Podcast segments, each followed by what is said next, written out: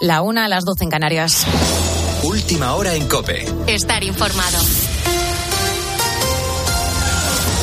La histórica clasificación de Marruecos a semifinales del Mundial nos ha dejado numerosas celebraciones en las calles de distintos puntos de España como Barcelona, Valencia, Bilbao o Madrid en la Puerta del Sol. Hay que recordar que en España viven casi un millón de marroquíes. Allí en Marruecos las calles de Rabat o Casablanca se han colapsado para celebrar que por primera vez una selección africana llega tan lejos en un mundial. Enseguida vamos con todo lo que nos han dejado estos cuartos de final del Mundial de Qatar, que además está bajo sospecha por una supuesta trama de corrupción que afecta al Parlamento Europeo. El juez decidirá en las próximas horas y deja en libertad a los cinco detenidos que han declarado este sábado. Entre ellos está una de las vicepresidentas, Eva Kaili. Se les acusa de corrupción, organización criminal y blanqueo de capitales. Por su parte, en Ucrania, el presidente Zelensky ha denunciado un ataque con 15 drones iraníes en Odessa que ha dejado a gran parte de la población de nuevo sin electricidad. La clave de hoy es la energía. La situación en la región de Odessa es muy difícil.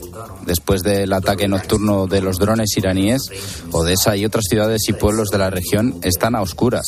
Hasta el momento, más de un millón y medio de personas en Odessa están sin electricidad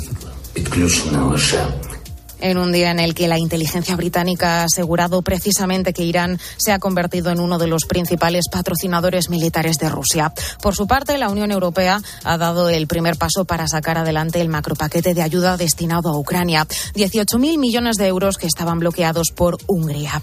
Y de vuelta a España, hoy vamos a dar la bienvenida a la borrasca Eifran, que va a dejar fuertes lluvias y nevadas en gran parte del país hasta el miércoles. Este domingo, hasta 15 provincias, además de Ceuta, están en alerta Jorge Olcina, director del Laboratorio del Clima de la Universidad de Alicante. Precipitaciones no de manera más continua ni, ni, de, ni cuantiosa como estas de esta semana, pero bueno, un tiempo revuelto eh, parece que va a dar paso a una semana de Navidad bastante tranquila de tiempo un mal tiempo que ha estropeado en parte este macropuente echando por tierra las reservas de última hora, también las cancelaciones que se han sucedido. Hoy va a comenzar la gran operación retorno en la que te vas a encontrar problemas de circulación a partir de las 3 de la tarde. Los atascos se van a prolongar hasta la medianoche de este domingo, en el que se va a dar por concluida la operación especial de tráfico.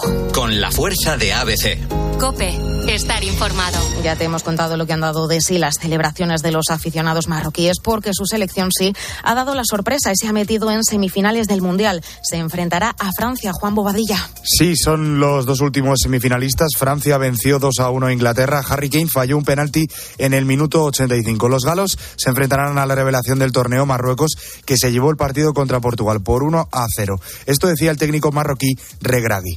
Oh, increíble, increíble. Si, tú me digas al inicio de la, Copa del Mundo que, vamos a ir a semifinal, que vas a ganar a Bélgica, a España y a Portugal, te voy a decir que es imposible, pero con corazón, con alma, con una buena táctica y con mucho amor de la afición, le hemos hecho.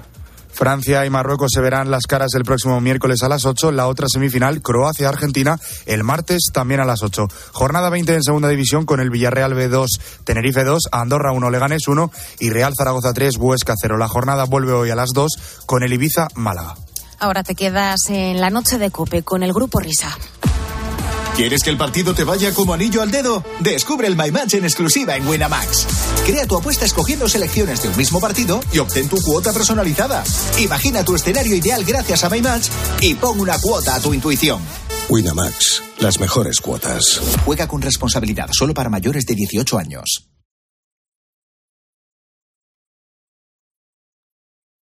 Señoras, señores, chicos, chicas, hola, ¿qué tal?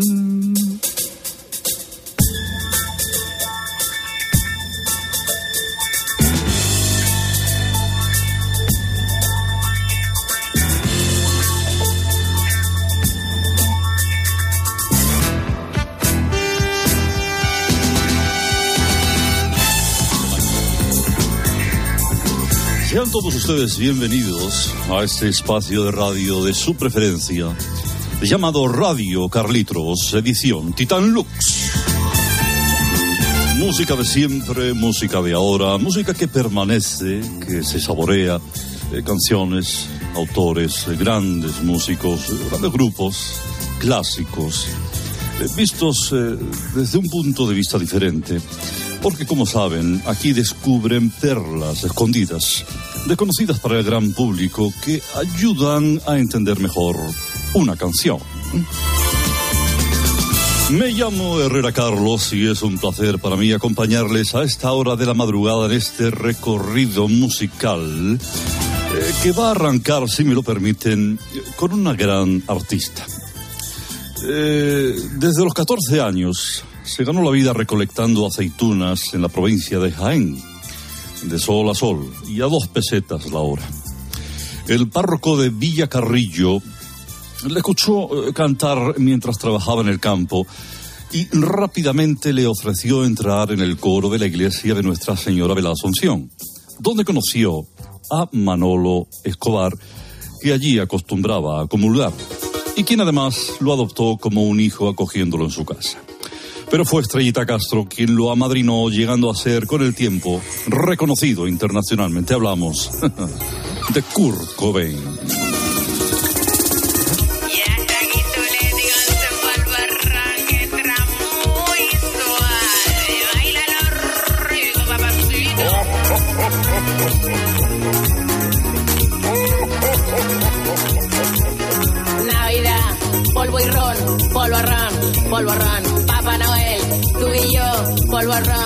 Polvo. Vámonos, de botellón, polvo ron, polvo. Mariquito, mogollón, polvo ron, polvo. Maravillosa interpretación de una canción, esta que escuchan, con la que Kurt Cobain ganó el Festival de la OTI en Kabul. No me negarán que hemos arrancado por todo lo alto. A continuación les traigo una canción eh, que tiene su historia. Su autora, que también es su intérprete, eh, curiosamente, la compuso una mañana de verano de 1918, eh, pensando en el amor de su vida. Mientras la escribía, le sobrevino una fuerte descomposición y se alivió entre unos matorrales en Carrión de los Condes, provincia de Palencia, localidad a la que llegó de joven y en donde se dedicaba a engañar y a robar a ancianas. Mientras se aliviaba, una serpiente coral le mordió una nalga, lo que hizo que gritara prolongadamente. Dicen los lugareños que por ahí estaban que la intensidad de ese grito fue de 590 decibelios. Finalmente pudo terminar la canción. Ella no es otra que María del Carmen Corrales, que artísticamente se dio a conocer al mundo como Cher. Lléname el tanque, el mete la manguera que arranque, pa' que me arranque. Esta tenorra se está calentando. Papá Noel, tú y yo la parte y la terminamos. A cuatro patas y chingando. La monja de mi prima lleva seis chupitos. La muy lagarta, ¿cómo se te rima? Ahora ya no puedes quitártela de encima. Y el pringao de tu cuñado se ha bebido el anillo, ya está cantado. Al verlo mi suegra del ataque de risa, ha flipado y se ha desmayado. El cachondo de Papá Noel por la chimenea se ha Además, Carlos se ve que es Cher por el vocoder, ¿no? Sí, Está bien. Exact- Exactamente. Polifacética, mujer cantante, actriz, cirujana. Eh, y, y ojo que todo nació, eh, eh, como habéis escuchado, por un grito mientras obraba entre la maleza y el zarzal de Carrión de los Condes. Una auténtica maravilla. Eh, os vais a reír, pero este es el secreto de la audiencia de este programa, que muchos de, la- de los oyentes creen que esto es Radio Carlitos, que continúa el antiguo Radio Carlitos, cuando en realidad es Radio Carlitos, edición Extar Lux, o edición Titan Lux. Eh, Radio Carlitos, muchas gracias y hasta la semana que viene, amigo, ¿eh? Nada, pues es un placer. Hasta la semana que viene, si hay tiempo. Adiós, adiós, adiós. Pepe, ¿dónde Hola. Comienza la noche del grupo Risa. La de los insomnes, la de los borrachos, la de los colgados, la de los crápulas, la de los sonámbulos, la de los currantes, la de los amantes, la de los taxistas, la de los barrenderos, la de los pibones, la de los moscones, la del sonido hipersensible, la de la cadena Cope. Las horas más paranoicas de la radio española. Si no hay prórroga. Del Grupo Risa. En la técnica, alguien habrá. En el control central, vete tú a saber. En la central de los anuncios, ni el tato. En la animación general, areucas. En la descoordinación, no hay ninguno. Más que nada porque en este programa no coordina nadie. La noche del Grupo Risa. Oh, coño, habrá que subirle el sueldo.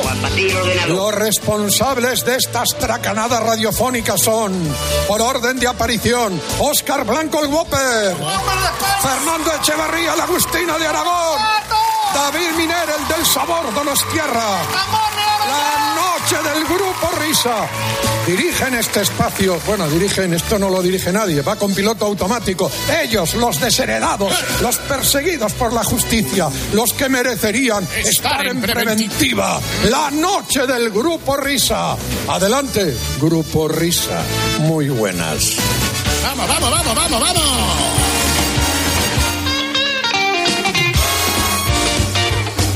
Distinguido público, sean todos bienvenidos a la madrugada de este undécimo día del mes de diciembre. Así se llama este programa de radio. Sí, bienvenidos a este aguinaldo de melodías y sonidos hasta las 5 de la mañana a las 4 en Canarias.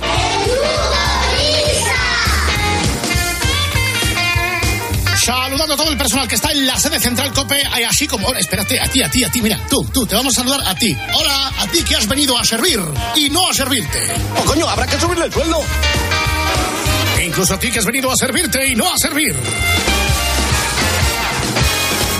Hey tío, ahí estamos Boogie Fernandisco, Morbo Tumor con ¿qué es esto? Brian Setzo Band, Jingle Bells, Jingle Bells y las vías de interacción habituales, las de siempre. La cuenta oficial de Twitter, arroba Grupo Risa Cope. Ordenado. Y también el correo eléctrico, grupo risa arroba cope punto es. Portátil ordenado. Y los cuatro grupos de Telegram para interactuar, para charlar con nosotros, para intercambiar mensajes y pareceres. Tenemos el grupo 1. En el grupo número 2 podéis escuchar la música, la identidad de este programa que son los mashups. Portátil ordenado. En el grupo número 3 los enlaces del partidazo de Cope. Vaya fiesta. Cuidado que pesan mucho los contenidos y los que no lo queréis bajar al teléfono. Portátil ordenado. Y estamos en el grupo número 4 donde están todos los enlaces del espejito de Herrera Carlos.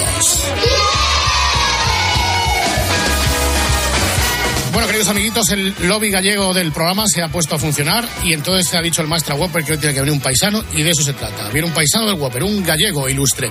Eh, venga, va. Grupo Risa. La noche. Cope. Estar informado. Ha llegado el momento de entrar en Winamax en el Mundial. Entramos en winamax.es y analizamos las cuotas actualizadas al instante. ¿Quién va a ganar mañana? ¿Quién marcará gol? ¿Quién quedará primero de grupo? ¿Quién marcará más goles? ¿El mejor defensa? ¿La mejor parada? ¿Quién va a llegar a la final? ¿Qué te parece? Winamax, el mejor fútbol del mundo. En este Mundial apuesta por Winamax. Winamax, las mejores cuotas. Juega con responsabilidad solo para mayores de 18 años. Grupo Risa. La noche. Cope. Estar informado. Bueno, señores, señores, distinguido público, hoy vamos a hablar con un hombre ilustrado. ¿eh? Tú entras por aquí, por ejemplo, en la Wikipedia y pone que es humorista, escritor, ilusionista, guionista, director de cine, presentador y 800.000 cosas más que nosotros no seremos en nuestras vidas. Damas y caballeros, con todos ustedes, el gran Luis Piedraíta Cuesta. Profesor Piedraíta, muy buenas. Hola, ¿qué tal? Buenas, ¿cómo están? ¿Todo bien por ahí? Vaya energía tan desbordante tenemos a estas horas de la mañana, sabandijas. Sabandijas, sercianas y mediáticas. Claro, tú vienes ahora de actuar. Recién estoy agotado, estoy deseando la muerte, pero todo lo que sea un charlar un ratito con vosotros me da la vida. Qué bonito, que, que unas palabras muy bien dichas, que diría el tío Burriato. Bueno, Piedraíta, primera pregunta es genérica. Eh, ¿Qué tal va esa vida?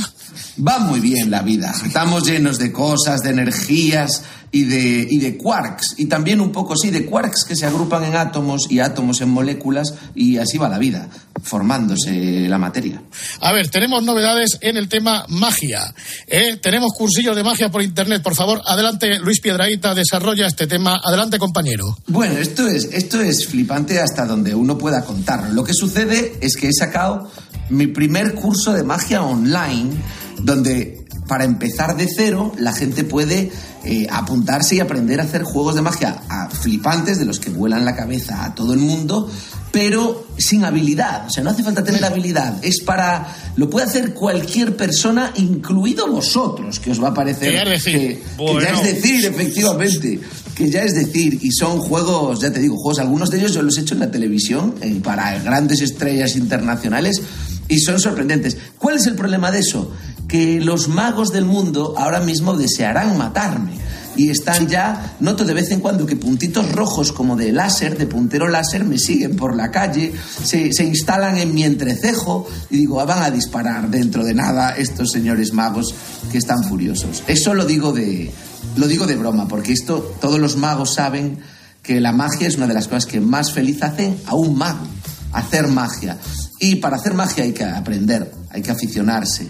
Y si yo consigo que la gente sea tan feliz como he sido yo haciendo magia, haciendo este cursillo, descubriendo esta afición y haciéndola a ellos, pues yo ya me doy por, por finalizado, ya me puedo ir, ya me pueden disparar los magos que me voy feliz. Pero insistimos que puede aprender cualquiera, entonces, ¿eh? Cualquiera, Sí, cualquiera. Tengo un pedazo de corcho en casa aquí que ya está aprendiendo. Perfecto. ¿Y dónde, dónde tenemos que entrar para aprender? Es aprendemagia.com. Aprende magia, que es como de aprender magia, y punto .com, que es como de de- internet.com. Pues aprendemagia.com y el que no quiere aprender magia es porque no se ha metido en aprendemagia.com. Oye, si entre los magos hay alguna especie de, de juramento hipocrático parecido al que hay en los médicos que tenga normas de tipo no puedes explicar los trucos, eh, Pues- solamente se lo puedes pasar a tu descendencia, etcétera, etcétera? Pues sí lo hay. Fíjate que esto es curiosísimo porque ¿cuál es, eh, te preguntarás, cuál es la manera de enseñar una disciplina que de punto de partida ya es secreta? Claro. Pues eh, esto se- sucede con una sabia ingenuidad y es que el mago sabe a qué persona tiene delante y sabe qué secretos puede compartir con ella. Y tú tienes que compartir un secreto que ayude a progresar a esa persona. Es decir, a, una, a un aprendiz que sabe muy poquito, tú no le puedes revelar técnicas muy difíciles para empezar, porque no las va a poder hacer. Y para seguir, porque le vas a aniquilar la posibilidad de sorprenderse cuando las vea. Esto lo hace fantástico Juan Tamariz. Cuando Juan Tamariz ve a un mago, sabe en qué punto está y sabe qué secretos puede compartir con esa persona. Cuando alguien se está iniciando, lleva un par de añitos, le puedes revelar o puedes compartir con esa persona algunos secretos, pero otros no. Y hay momentos para cada, para, para cada técnica. Este curso, el de aprendemagia.com, empieza de cero.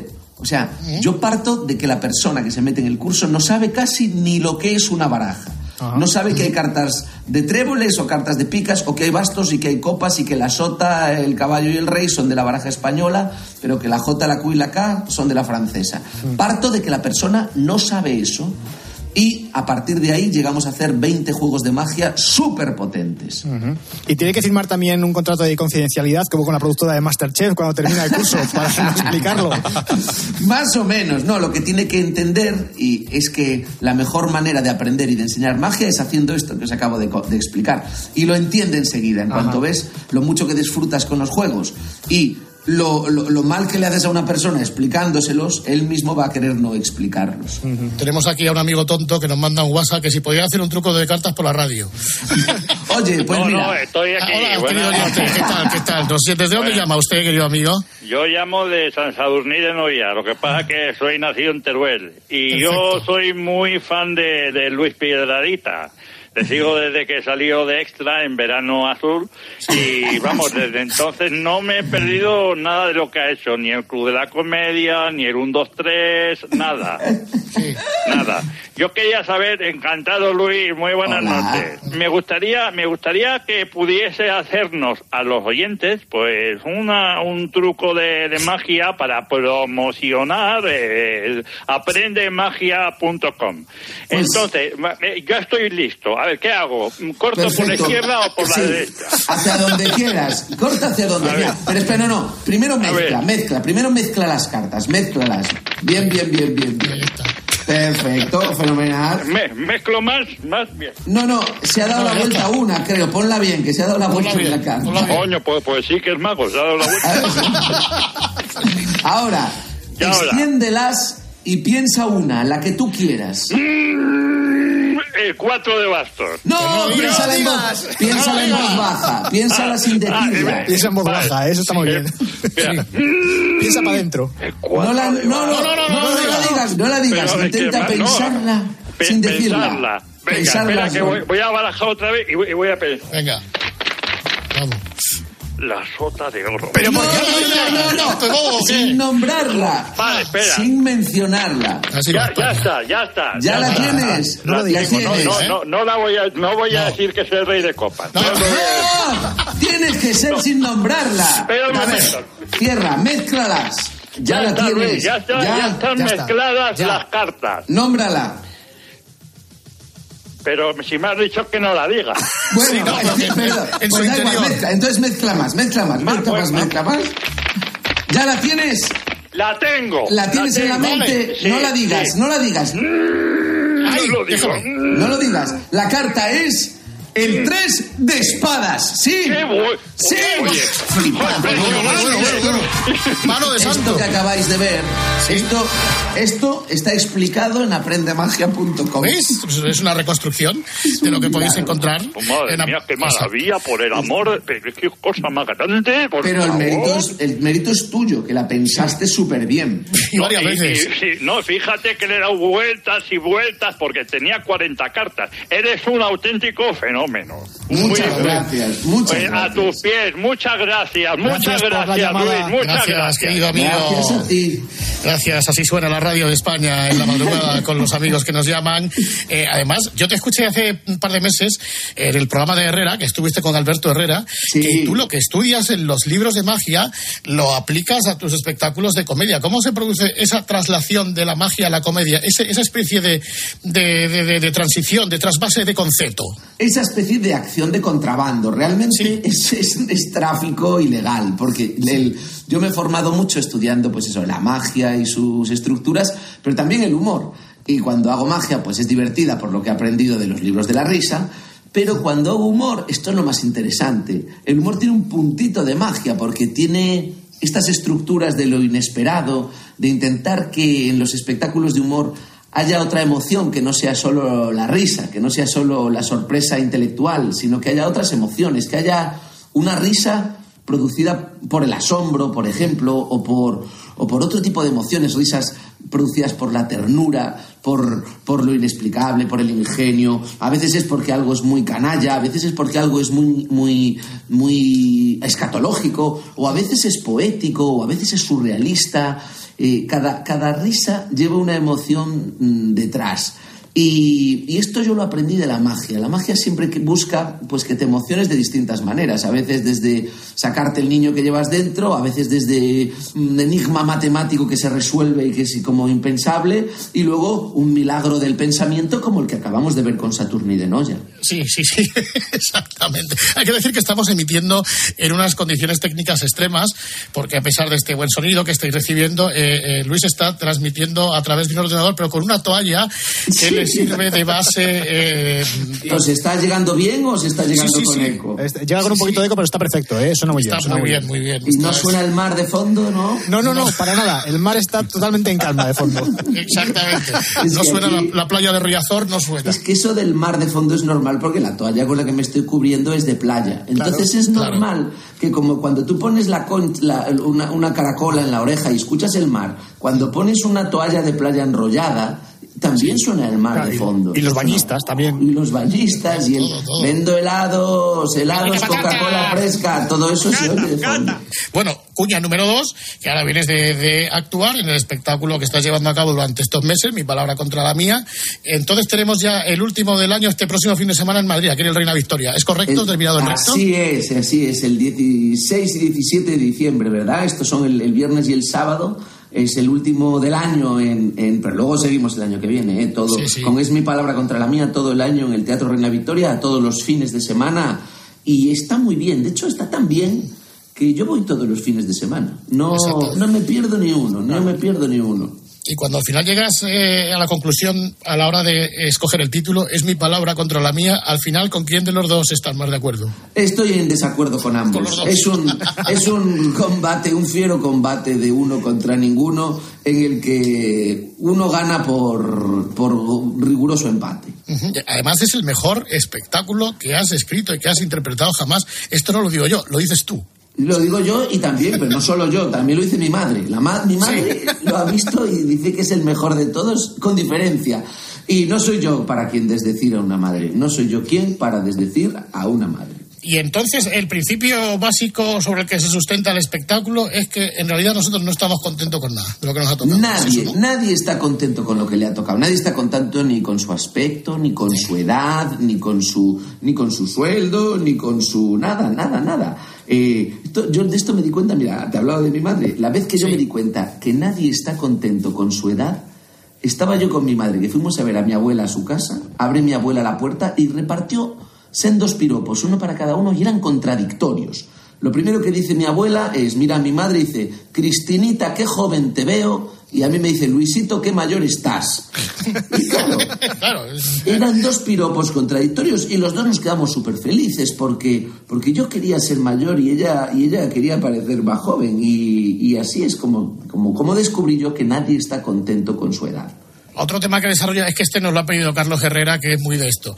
El, el miedo al bate ajeno. Eso es incontestable. Espera que voy a recolocar la toalla. Sí. Esto requiere, Sí, sí, sí, requiere, requiere paz. Vamos a ver. Nadie está contento con. O sea, el váter ajeno tiene un problema y es que hay gente que no puede hacer una deposición en un retrete usufructuado.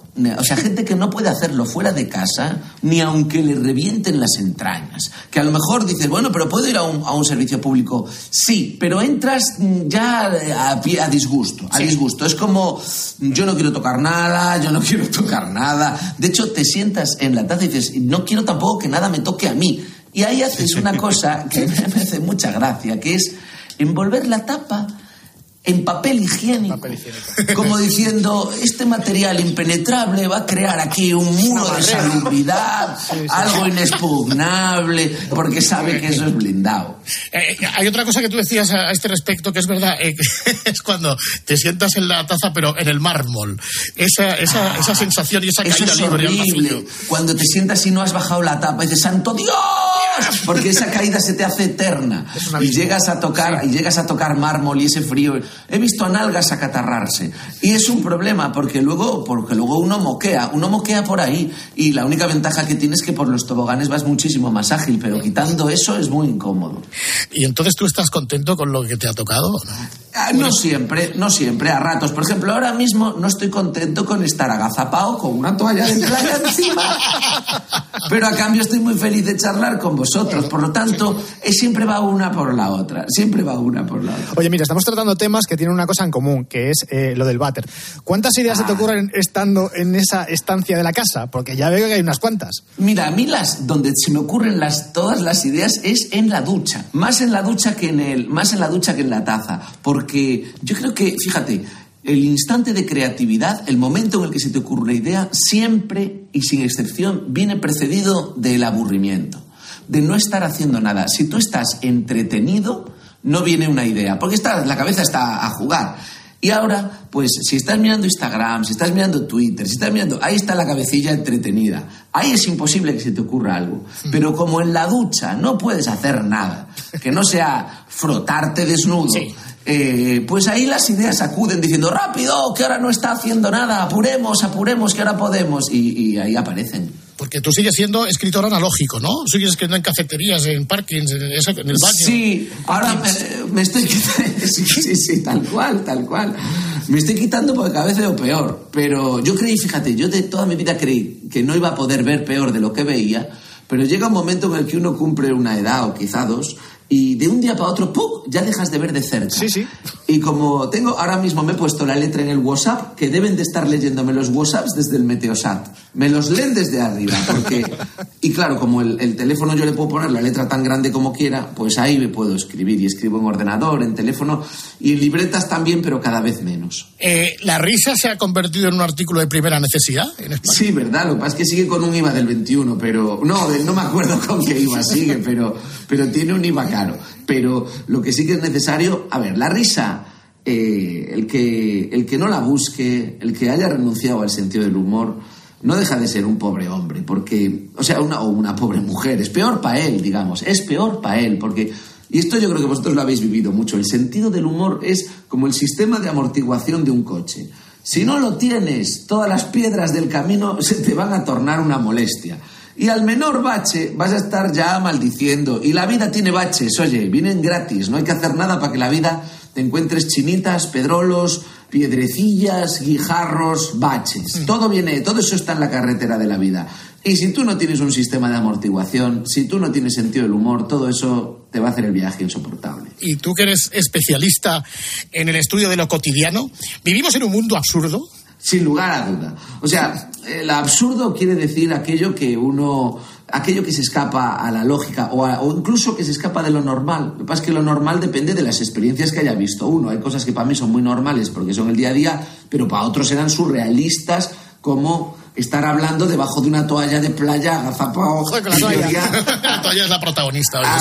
sobre todo además delante de un ordenador al que se le supone cierta tecnología y dices, este ordenador ha sido caro, tiene que escucharse bien. Pues no, la manera de arreglarlo es con una toalla. Como no es la primera vez que lo hago, esto para mí es normal. Pero el que entre por la puerta y me ve a mí ahora como en un fotomatón, como cuando hacían las fotos en el siglo XIX, que se escondían, o, en el- o a principios del siglo XX, que se escondían debajo de una toalla, así estoy yo ahora mismo. El que lo vea dirá, ¿pero qué es surrealismo? Digo, pues no, esto es mi día a día. Ese es el mundo absurdo que nos Sin embargo, yo veo a un señor que se levanta a las 6 de la mañana y va a trabajar a una correduría de seguros y como es algo que para mí no es lo frecuente ni lo habitual, digo, joder, pero qué, surrealista es esto de, sentarte en un despacho a, rellenar papeles y formularios y a, cuadrar balances de cuentas. ¿Te has encontrado últimamente, de un tiempo a esta parte, con que cuando te pones a escribir y cuando te pones a idear alguna, alguna, algún monólogo o un espectáculo, hay cosas que te autocensuras tú a ti mismo? En plan de, esto antes lo hubiese dicho, pero hoy ya no puedo decir esto. Sí pasa y, hay veces que, es, que está mal y es una tristeza, pero hay veces que está bien, que está bien, que está bien que la sensibilidad se vaya sofisticando, está bien que la sociedad evolucione y hay chistes que yo hice hace 20 años y que ahora no haría por evolución, por sofisticación. Uno revisa el humor de, de hace 20 años, de hace 30 años, de hace 40 y hay cosas maravillosas pero hay cosas que se han quedado acartonadas y es normal, es ley de vida, es el principio de la entropía, es el segundo principio de la termodinámica. Todo se va acartonando, todo se va mm, oxidando y el humor también. Entonces hay humor maravilloso y poético que permanece porque es eterno, pero la gran parte, el 90%, se oxida, va perdiendo su gracia y en ocasiones a veces hasta resulta monstruoso verlo. Y dices, pero santo Dios, no me digas que hacíamos esto hace 30 años. Es normal, se llama evolución, se llama aprendizaje. El problema es cuando eso viene gritado e impuesto desde fuera y no, y no es fruto de una, digamos, de una madurez tranquila y de una evolución tranquila. Cuando dicen, no, usted ahora ya no debe decir esto, usted tiene que decir, y dices, no, señora, déjeme usted, o señor, déjeme usted que yo diga eh, lo que quiera, como quiere, cuando quiere, y que sea yo mi juez, y que sea yo mi juez, que yo me juzgaré y, y tengo criterio para decir, mira, esto ya no se puede decir más. Eso es. Tengo una frase subrayada, una frase tuya, en la que creo que nos vamos a ver identificados todos los que estamos aquí, porque te preguntaron hace poco cómo era tu proceso de creación y dices, el mejor proceso creativo es la presión. Claro, Eso es verdad, es, ¿eh? es una fecha de Que te entrega. aprieten el culo, ¿eh? Es una, la, la fecha de entrega es el mejor, es el mejor, sí, sí, la mejor estrategia creativa. Pero además, eh, a lo mejor no te la ponen, te la puedes inventar. Tú te puedes inventar una fecha de entrega, y, pero te la tienes que creer y te pones con el culo apretado y sacas las cosas. El cerebro funciona así, si no el cerebro se acomoda. No, y al mismo tiempo te tienes que, que fijar una dinámica de trabajo, quiere decir, aparte de, de ponerte la fecha no solamente, sino también ponerte unos horarios y decir, me tengo que levantar mañana porque tengo que escribir, porque da la sensación de que a lo mejor estas cosas, como si se te tienen que ocurrir, pues hasta que no se te ocurren no haces nada con ellas. Claro, pero depende también de qué trabajo. Por ejemplo, una novela de mm, 400 páginas requiere esos rigores. Escribir mm, tres chistes, pues oye, eso lo puedes escribir más o menos rápido. Lo que pasa es que tienes que ponerte. Yo parto de que es- mi, mi teoría es que una obra, como mínimo, tarda en crearse lo que tarda en consumirse. Es decir, una novela de 400 páginas que se tarda cuatro días en leerla, no tardas menos de cuatro días en escribirla. es que No se puede tardar menos. Una película, por ejemplo, como Avatar, que se tarda dos horas en verla, como mínimo tardas dos horas en Como hacerla. poco, como como mínimo, como mínimo, no se puede tardar menos. Y por arriba, de máximo, lo que quieras. Ahí es libre, ahí es libre, pero mínimo, porque hay gente que, que tiene que hacer una novela de 400 páginas y se pone cuatro días antes de tener que entregarla. Va a llegar mal, va a llegar justito, no va a llegar no le va a dar tiempo a repasarla. No. Es que a nosotros nos pasa lo mismo porque nosotros tenemos la presión de la radio, pues de que tienes que hacer una cosa el miércoles por la noche con Juanma Castaño, los jueves con Carlos Herrera y efectivamente pues la presión y, Claro. y lo de apretar el culo para nosotros es el pan nuestro de cada Pues, día. Te pongo un ejemplo clarísimo. Mira, el, el curso de aprendemagia.com, yo he tardado dos años en hacerlo. Dos años en es- escribirlo, grabarlo, montarlo, editarlo. Luego decir, no me gusta cómo ha quedado, voy a borrarlo todo y empezar de cero. Y otra vez, escribirlo otra vez, grabarlo otra vez. Lo había grabado yo todo ya y, y- y no me gustaba. Y conocí al, al equipo de, de Jaime Altozano e hicimos entre, entre su equipo y, y el mío, lo rehicimos todo de cero y la verdad es que todas las ideas que aportaba su equipo, que aportaba él, eran espectaculares. O sea, hicieron que el resultado final estuviera a años luz de cuál era el resultado, de cuál era el, el primer prototipo que yo tenía. Y eso fueron dos años. Y eso fueron dos años, eso fueron dos años. Yo podía haber dicho, nah, esto ya está bien, y lanzarlo, que se puede hacer, pero como no había fecha de entrega, nos fuimos obligando, perdón, nos, nos pudimos permitir el lujo de ir mimándolo, haciendo despacio, hasta que un día nos dijeron, no, esto tiene que estar el miércoles, porque hay una oportunidad interesantísima para sacarlo. Y es que yo le voy a hacer magia a- en el hormiguero a una, a, una, a una cantante muy famosa, Itana, y, y eso nos puede ayudar para disparar el curso. Por lo tanto, el miércoles tiene que estar. Y, as- y estuvo una semana que no dormimos nadie del equipo, pero jornadas de 24 horas y ha quedado fantástico. O sea que dos años para hacer el curso y eso quiere decir que los alumnos, más o menos, dos años también para terminarlo. Dos años para, dos años para hacer el 30% del curso y el 70% en una semana. Una semana. Y lo has nombrado antes. ¿Te acuerdas cuántos años tenías la primera vez que viste a Juan Tamarí en la tele? Sí, claro. Pues yo tendría unos, unos, yo tendría unos ocho, nueve o menos, incluso seis años la primera vez y me, me encantó. Pero cuando empecé ya a fijarme, a estudiarlo, a comprar su curso, porque Juan hizo un curso como este el siglo pasado, en los años 90, y, yo quería hacer un curso parecido, también empezando de cero, pero con la tecnología del siglo XXI con, pues, con multicámara, con inteligencias artificiales, con, con todo, con todas las herramientas que tenemos ahora para aprender, que son maravillosas, y la materia, pues más o menos la misma, que es iniciarse en la magia.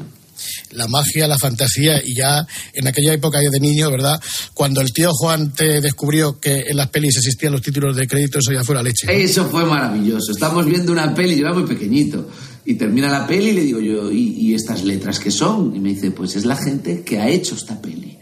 Y claro, yo creía que las películas eran como, como yo creía que eran como los árboles, ¿no? Como las montañas. o- Estaban ahí. Que estaban ahí, efectivamente, que las películas, entonces, bueno, pues tú, y los libros, también creía que eran cosas que estaban ahí. Y tú ibas y cogías uno y lo leías y luego lo dejabas y lo cogía otro, como el que coge una fruta y se la come y luego tira. Pues igual. Y me di cuenta de que no, que eran cosas que se hacían y que las hacían las personas, personas con nombre y apellido, y que yo podía ser una de esas personas. Dije, un momento, que esto hay que hacerlo.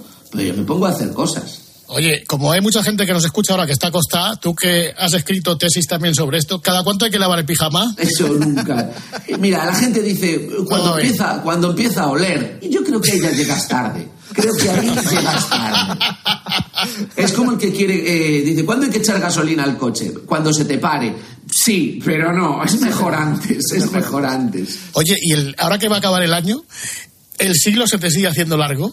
Eh, sí, eh, de hecho este siglo eh, acaba de empezar, llevamos un 20%. Tú piensas en las barras de progreso, que es la- una de las cosas que más le gustan al ser humano. ¿Te acuerdas del emule que te Sí, quedabas? hombre, para mí era mucho- para mí la, bar- la barra de progresa, de cómo se bajaba una peli, era muchísimo más interesante que la, mayoría de las pelis que me bajaban.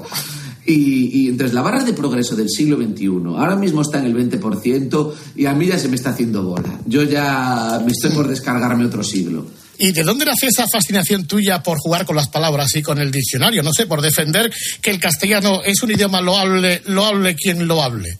Hombre, pues porque fíjate qué curioso que el, el lenguaje es la, la única herramienta, la única, no hay otra, que tenemos para compartir nuestro tesoro más valioso, que es nuestro pensamiento, nuestros sentimientos, nuestras emociones, todo eso se comparte. Es más, se tiene con el lenguaje. Uno da nombre a lo que siente. Tú sientes algo, pero necesitas ponerle palabras. Y para pensar, para pensar piensas en palabras. Cualquier idea que tengas es en palabras. Si tú sales del lenguaje, sales de pensar. Entonces eso a mí me, me interesaba mucho. Decir, joder, entonces cuanto más adecuado sea el uso del lenguaje, más nítida será la idea que, que compartas. Si uno tiene solamente 10 palabras, cada vez que quiera compartir una emoción, un pensamiento, una idea, le va a salir pixelada esa imagen. Es como si yo te mando una foto con 16 píxeles nada más. Se va a ver borroso, se va a ver mal. Cuanto más atinado, cuanto menos aproximativo sea el lenguaje, pues mejor, más acertado será la imagen que transmitas. Oye, yo tengo que preguntarte como paisano una cosita. Eh, ¿Vas mucho por Coruña? Lo digo porque yo he perdido completamente el acento y tú, sin embargo, lo, lo llevas ahí eh, de bandera. Es cuestión de hacer una llamada, ¿eh? es cuestión de llamar a casa a los amigos. Llamar a casa, sí, sí. Y vuelve, y vuelve de repente todo, todo, todo. No, todo. es verdad, la gente comenta que, que cuando hablas por teléfono con, con, la familia, con casa, de repente tienes durante 20, 30 minutos el acento como muy marcado y luego ya paulatinamente lo vuelves otra vez a, a perder. Es Pero- como volver a bañarse en el acento y salir otra vez empapado de él. Se va secando con el tiempo, pero... Con la toalla, se va secando con la toalla. Pero recién salido estás empapado. ¿Y claro. llama- llamas a casa eh, cada día 20 minutos antes de hacer una entrevista o antes de salir a televisión? Más o menos, sí, sí, sí. Todos los días llamo, siempre al salir de la función llamo, digo, no, ahora me van a entrevistar y ya se me pega el acento. Claro, es que a ti no se te ha ido, eh, porque tú haces comunicación audiovisual en, en Pamplona. ¿Cómo se cruza Pablo Motos por tu camino? Pues mira, al terminar la carrera, yo me pongo a trabajar y me ofrecen trabajo en un programa que no conocía nadie en aquel momento, en el año 99, que era el Club de la Comedia. Y en ese programa, pues estábamos de guionistas Marta González de Vega, que ahora hace, que está haciendo las películas con Santiago Segura, escribe esas películas. Estaba en el Club de la Comedia también Juan Herrera, Pablo Motos, eh, Arturo González Campos, que ahora es el rey del podcast, ¿no? Con, con los Todopoderosos, con Aquí no hay dragones. Estaba Rodrigo Sopeña, que ha dirigido también pues Me Resbala o LOL, el programa este de Amazon. Allí estábamos escribiendo, aprendiendo a escribir un programa que era el Club de la Comedia, que era de monólogos, porque en España nadie sabía lo que eran los monólogos. Allí nos conocimos en el año 99 y aquí nos ves, 23 años juntos trabajando en cosas distintas, en televisión, en radio, en más televisión, en más radio, en libros, en todo. Oye, un paréntesis. Eh, ¿Te apetece decir algo sobre la campaña esta que le han hecho al Motos con el vídeo de, del programa del Sa- Pataki, etcétera, todo este tinglado que se ha montado? es, es- es- es- es mejor que hablen los, los, los aludidos. A mí lo que sí que me ha chocado es, eh, y creo que es la primera vez que lo vi, una campaña de un gobierno mencionando a una persona concreta y señalándola. Y me pareció, no solo por, por Pablo, sino también por, por, por otras personas, ¿no? Porque creo que también había un, un gamer muy famoso. Un y streamer, sí. Un, un streamer, efectivamente. Eso me parece muy, muy raro, ¿no? Me parece que es la primera vez que lo veo. Eh, me parece que es una, una situación de abusón, porque, claro, la, la otra persona no se puede defender con, la, con el mismo presupuesto, que además es el suyo. es decir, yo no sé cómo, no, no lo, no lo he comentado con Pablo, pero no sé cómo le, cómo le habrá sentado haber financiado esa campaña. Claro. Oye. Porque en parte él aportó. Tú que no vienes de familia de artistas, porque creo que tu padre trabajaba en la banca y la señora Cristina era profesora de inglés. Sí, exacto. Tú imagínate que tienes un hijo y te dice, papá, yo quiero ser humorista. Tú que le dices, vaya fregado en el que te has metido porque es muy difícil meter la cuchara. No te saldrá más a cuenta ser periodista, ser abogado, ser médico que ser humorista. ¿Cómo se aprende el oficio? Para alguien que no esté escuchando, puede decir, yo tengo gracia natural, tengo talento, tengo ingenio, pero no sé, ¿cómo hay que hacer? Hombre, yo creo que todo sucede, toda eh, actividad artística, pero todo, ¿eh? La pintura, la escultura, la escritura, la danza, el teatro, todo eh, tiene que partir de que tú no seas capaz de hacer otra cosa. Es decir, es que mm, eh, me, me vais a pagar por hacer algo que gustosamente haría gratis. Eso quiere decir que yo lo estaría haciendo, aunque tuviera otro trabajo, yo estaría haciendo esto, porque es, mm, es algo como inevitable, es algo que no puedes no hacer. Entonces, si él quiere ser humorista, bueno, puede, puede ser humorista profesional o puede ser humorista en su vida. Es decir, que toda tu vida esté barnizada con, con ese brillo que da el humor, esa forma de mirar las cosas. Que luego tú consigas que te paguen por ello, adelante, fenomenal. Pero si tú estás eligiendo carrera y dices, pues a lo mejor humorista. No, no, no funciona así. No funciona. funciona así. Tú tienes que ya ser humorista y, que de repente pues te paguen por hacerlo, pero humorista tienes que serlo. Igual que el pintor, igual que el bailarín. El bailarín le encanta la danza, no puede evitar hacerla y un día descubre que, que le dedica tanto tiempo que se las tiene que ingeniar para que le paguen por hacerlo, si no, no va a poder vivir. Pero toda actividad artística parte de una, de una tendencia irrefrenable. Pero de todas formas, si a ti no te hubiese salido bien el, el- el invento, eh, ¿tenías alguna red de seguridad? No, pero bueno, tampoco era. eh, o sea, no había ningún plan maestro. La, la vida se van colocando las piezas con una sabia ingenuidad y no había. No había eh, ser humorista o mago o, o escribir nunca fue un plan. Se fue dando. Y si no se hubiera dando, pues se iría dando otra cosa. Siempre van pasando cosas y lo que hay que hacer es. Allá donde estés, haciendo lo que estés haciendo, intenta hacerlo lo mejor posible. Intenta hacerlo lo mejor posible, pero no sabes quién va a estar mirando y quién te va a poner en el siguiente escalafón. Espérate, que que está se aquí sonando llamando. el teléfono, eh, que tenemos unos... eh, ah, ah, mira, línea 2. Muy buenas noches. Bu- buena- buenas noches. Que no será de antes. No, no, soy su hermano. Bueno, yo, a mí me gustaría, don Luis, buenas noches. Hola, buenas noches, antes que nada. Eh, Buenas noches, antes que nada. Mire, eh, a- yo sé que usted tiene muchas virtudes con la magia. Yo me voy a comprar aprendemagia.com. No hay que comprar nada, tiene que entrar en la Bueno, página. entrar en la página web, sí, suscribirse, claro. sí, Bueno, sí. yo, yo por si acaso me lo voy a comprar porque no quiero nada de segunda mano. Entonces, eh, yo, eh, Luis, yo, claro, usted como sabe tanto de magia, yo, mire, yo lo que quiero es desaparecer. Sí, a ver, a ver. Mire, pues póngase en contacto. Espere, espere, yo, yo le explico, yo A le ver, ¿cómo? explico. Entre usted y yo, ahora que no nos escucha nadie, acabo de robar un furgón. De, Ah, sí. de- Entonces, eh, yo quiero de- desaparecer, de- desaparecer. ¿Podría hacer usted un conjuro de esos y ya desaparezco?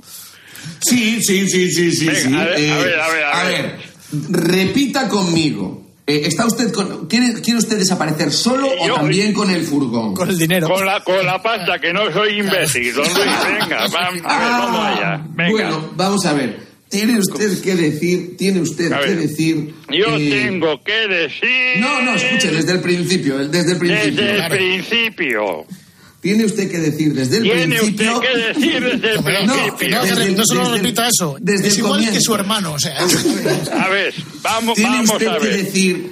Tiene usted que decir. Tiene usted que decir. De- no, eso se lo estoy diciendo yo a usted. Usted que lo ha dicho que. dos veces y no Claro, sé si era fallo, la no, no, parte claro, fallo, sí, sí. introductoria No, o no, venga. fallo mío, disculpe, A caballero. ver, a ver, Debo a ver, a ver, a ver. Debo, perdone. La- las mago, pero palabras. es un poco lento, Lento, ¿eh? la- las palabras A ver. mágicas son las siguientes. A ver, Vótenme para las próximas elecciones. votenme para la próxima... Ya desapareció. Ya se fue, Ah, se fue. Se ve que la gente ha votado, ha votado. Oye, y, y- y de la misma- ¿no podrías hacer ahora a esta hora de la madrugada desaparecer el resto de las emisoras? Claro que sí, votenlas. Votenlas para las próximas elecciones. Ay, señor, señor, señor. Piedraíta, la verdad es que eh, hemos echado un buen rato, pero ahora me estoy preguntando lo que nos ha pasado cuando vienen compañeros tuyos. No sé para qué hemos estado hablando contigo, porque tú eres monologuista y te podías haber hecho la entrevista a ti mismo, tío. Pues la verdad que sí, hemos estado aquí perdiendo el tiempo. Perdiendo el tiempo de una manera. Ay, por favor. Bueno, señoras y señores, recuerden, mi palabra es la mía. Tienen ustedes que ir a verlo. ¿Cómo era la palabra? Es mi palabra Es mi contra palabra la mía. contra la mía. Que no sé qué he dicho. Mi palabra es la mía. Eso.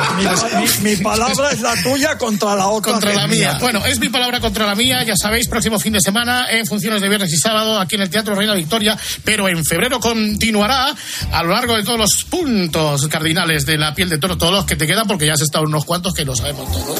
Así Claro que todos los que sí. te falten. Ahora ya sin toalla, con el eco para toda España. ¡Viva! Ese sonido, ese sonido catedralizo inicio, muy acorde Sí, con la línea señor. Cope. Sí, señor. Piedradita, un abrazo muy, muy fuerte y gracias por el rato, tío. Venga, nos vemos. Chao. Chao, chao, chao, chao. Hasta luego.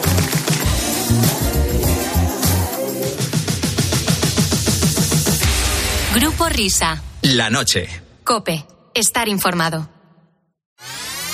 ¿Te apetece pasar un buen rato? Ah, y tras esta demostración de mi arte multidisciplinar, ¿qué más nos tienes que contar? A las 10 de la mañana en la radio no encontrarás nada mejor que la divertida mirada de Carlos Herrera y John Uriarte en la hora de los fósforos. Bueno, pero no hablemos de mí. No, eh, hablando de relaciones, las personas que comparten el mismo olor tienen más probabilidades de forjar una amistad, se me ocurre. Sí, ya, ya. fáciles, ¿no? Pero bueno. Los estudios de Uriarte es lo que tienen. Pues viene el alguno peor luego, ¿eh? De lunes a viernes, de 6 a 1 del mediodía, el mejor entretenimiento lo escuchas en Herrera en Cope. ¿Tienes más ganas de mundial? En Low Play tenemos las mejores slots de fútbol y casino en vivo. Te esperan más de 2.000 juegos. Regístrate en lpcasino.es y márcale un gol a la suerte. Rápido, seguro y fiable. Dale al play con lpcasino.es. Solo para mayores de 18 años. Juega con responsabilidad. Escuchas la noche. Con el grupo Risa. Cope. Estar informado. Esto es la noche con el grupo Risa. Acuérdense que les van a preguntar. Habla, pueblo, habla. Peticiones de las masas, dando la bienvenida cordial al gran Gregorio Parra. Hola, Gregorio. Hola a todos, ¿qué tal? Muy buenas noches. Venga, vamos con la primera petición de esta madrugada, corre a cargo de Emilio Ruiz Valcárcel. Dice, hola amigos del Grupo Risa, este lunes, el pasado día 5, escuché en Onda Cero una entrevista antigua de Antonio Herrero a Fernando Echeverría, pero escuché solamente la mitad. ¿Podríais recuperarla y ponerlo entero, por favor? Sí, sí, es necesario poner esto. Yo soy muy, muy- yo soy muy poca señora, yo soy muy poca cosa. Lo dijeron a uno. La noticia nunca es el periodista, es la noticia o lo que sea. Eh, bueno, el compañero Diego Fortea tiene una sección en el programa de Alsina eh, todas las semanas en la que se dedica pues a, a contar historias de la radio y a escuchar pues pasajes célebres de la radio. Es un homenaje a la radio que está muy bien y lo hace Diego Fortea. ¿Y cuál no sería mi sorpresa? Que efectivamente nos advirtió más de un mensaje y más de dos, aparte del que ha leído Gregorio ahora, que eh, pues fíjate, hace unos 34 años van a hacer, pues, yo era un pipiolo, estaba en Pamplona y me llamó Antonio Herrero para el programa. Luego os contaré cómo fue la historia de, Antonio Herrero. Y bueno, pues uno en su poquedad, porque lo ha pedido un oyente, que si no, no lo poníamos. Eh, esta es la sección de Diego Fortea, pues que el otro día no sé cómo se le ocurrió pues, poner un pasaje de este humilde servidor de, de la radio, este jornalero del micrófono. Vamos a ver. Onda Cero Radio presenta Historias de la Radio. Hoy contamos la historia de un muchacho de Zaragoza que en 1988 se presentó al por entonces típico concurso de DJs de los 40 principales. Es algo que se solía hacer en los primeros años de la emisora como cadena. Y este chaval con solo 17 años ganó el concurso. Y en esa época sería presentado por Antonio Herrero en su programa, el primero de la mañana, en Antena 3 de radio. Esa llamada sería una de las primeras intervenciones radiofónicas de aquel chico como imitador, un talento que seguiría explotando años después hasta convertirse en uno de los humoristas más reconocidos de nuestro medio. Y aquí se Navarra, sin duda, ¿no? Bueno, a ver qué tal sabes de allí. ¿Es verdad que haces imitaciones muy buenas de personajes muy populares? Sí, eso. Hombre, has dicho que le vas a mandar una cinta al rey, o sea que... Sí, bueno, me lo pidió él expresamente. Me dijo, ¿ves? Me invitas, me, dice, me avisas antes para estar informado al respecto. ¿A quién imitas? ¿A qué gente imitas? Pues a, toda la fauna. A todos, ¿no? A toda la fauna. ¿Pero quién? ¿A Felipe González? ¿A Fraga? Felipe González, Fraga, eh, Jesús Gil, eh, José María García. Ah, también a García. mira, mira. ¿Cómo dice García? ¿Cómo dice? A ver, dime la hora que es. ¿Qué hora es ahora? 11.15. 15 sobre las 11, una hora menos en la comunidad en la comunidad canadiense.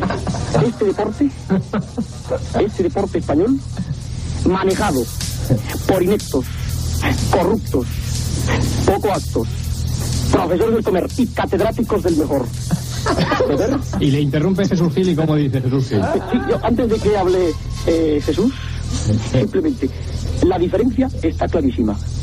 Mi deporte, el de mi país, cae en desgracia. A propósito de desgracia, les explico la diferencia que hay entre una desgracia y una catástrofe. Una desgracia, 16 sobre las 11, una desgracia es que un barco en el que viajan 10.500 directivos del fútbol español se hunda y se ahoguen los 10.500.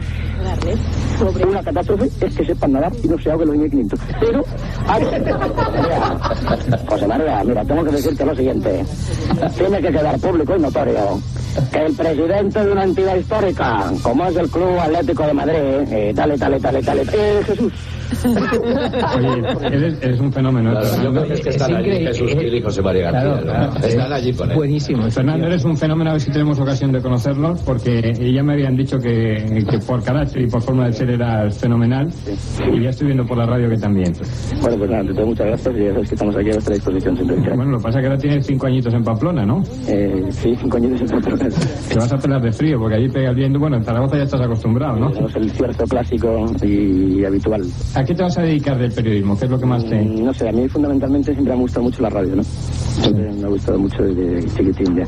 Fernando, muchas gracias por estos minutos, enhorabuena y, y ya hablaremos para conocernos más. Fernando, un fuerte abrazo. Ahí tienen a este joven de 18 años, natural de Zaragoza, estudiando periodismo en la Universidad de Navarra, invidente y con un talento singularísimo, singularísimo y con unas condiciones, primero de periodista, indudables. Va a visitar al rey y le compromete para una entrevista. Es porque le sale la vena de periodista.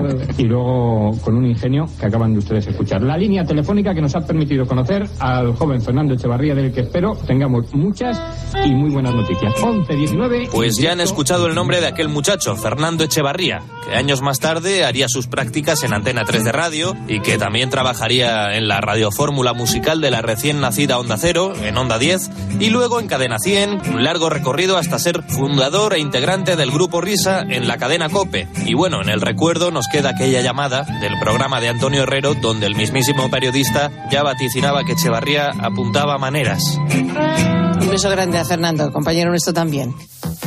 Muchas gracias. Amigos, amigos, yo cuando empecé a imitar a Antonio Herrero, en realidad lo que me fascinó fue lo del singularísimo, singularísimo, amigos donde los haya. Sea, ¿Sabéis dónde conocí a Antonio Herrero yo, no? No. En la facultad, en el bar. ¿En el bar? Sí, sí, antes de hacer esta entrevista, por, por aquello del rey, pues no sé qué hacía Antonio en Pamplona, y estaba yo en, en mi cuartel general, que era el bar, lógicamente, y, y de repente noto que alguien me tira de, de- de- ¿eh? de la camisa, me coge del brazo. Amigo, tú eres Fernando Echeverría, amigo. Digo, sí, ¿y tú eres Antonio Herrero. Pues sí, amigo. Pues entonces, una cosa absolutamente fascinante, porque después de esta, de esta amena charla, fíjate lo que decía y dónde hemos terminado. O sea, Sí, sobre todo eso. ¿Dónde hemos acabado? Pero ocho años después tuve el privilegio de trabajar con Antonio Herrero. Gracias, queridos amigos de Onda Cero. Muchas gracias, Diego Fortea, más de uno, Alsina y a la que conducía el programa, que es nuestra compi Begoña Gómez de la Fuente. Gracias a todos. Ahora las noticias de las dos.